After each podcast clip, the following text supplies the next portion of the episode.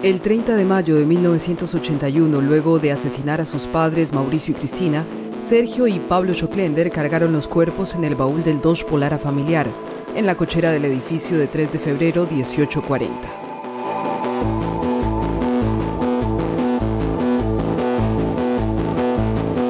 En otro auto de la familia, Sergio y Pablo dieron vueltas por la ciudad, fueron a cenar a un restaurante de la calle Montevideo y terminaron de idear la fuga.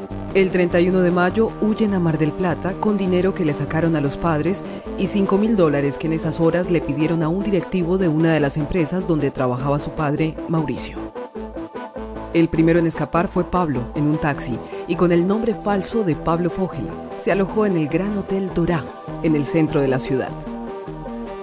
Al otro día, el primero de junio, Sergio fue al aeroclub de la ciudad para intentar alquilar una avioneta para escapar a Punta del Este y después a Brasil pero descartó la idea cuando el dueño le dijo que había que pasar sí o sí por la aduana. Durante el 2 de junio vivieron las horas de un intento de fuga con características novelescas que cada uno de los hermanos ideó por su cuenta. Pablo fue a comprar un pasaje de micro porque pensaba irse por el norte para llegar a Bolivia. Sergio estuvo con una mujer en el Hotel Tops, conocido como la Universidad del Amor, en la vieja ruta Miramar. El 3 de junio Sergio llegó hasta Viboratá, sobre el kilómetro 366 de la Ruta 2. Retrocedió hasta Cobo, a unos 30 kilómetros de Mar del Plata, donde entró al viejo almacén. Él llegó tipo 7 de la tarde, oscureciendo, entró y pidió a ver, si alguien no, no le vendía un caballo. La gente que estaba ahí le vio que tenía mucho dinero, o sea, tenía todos dólares. Pagó 10 veces más de lo que tenía que pagar entonces ahí empezaron a sospechar.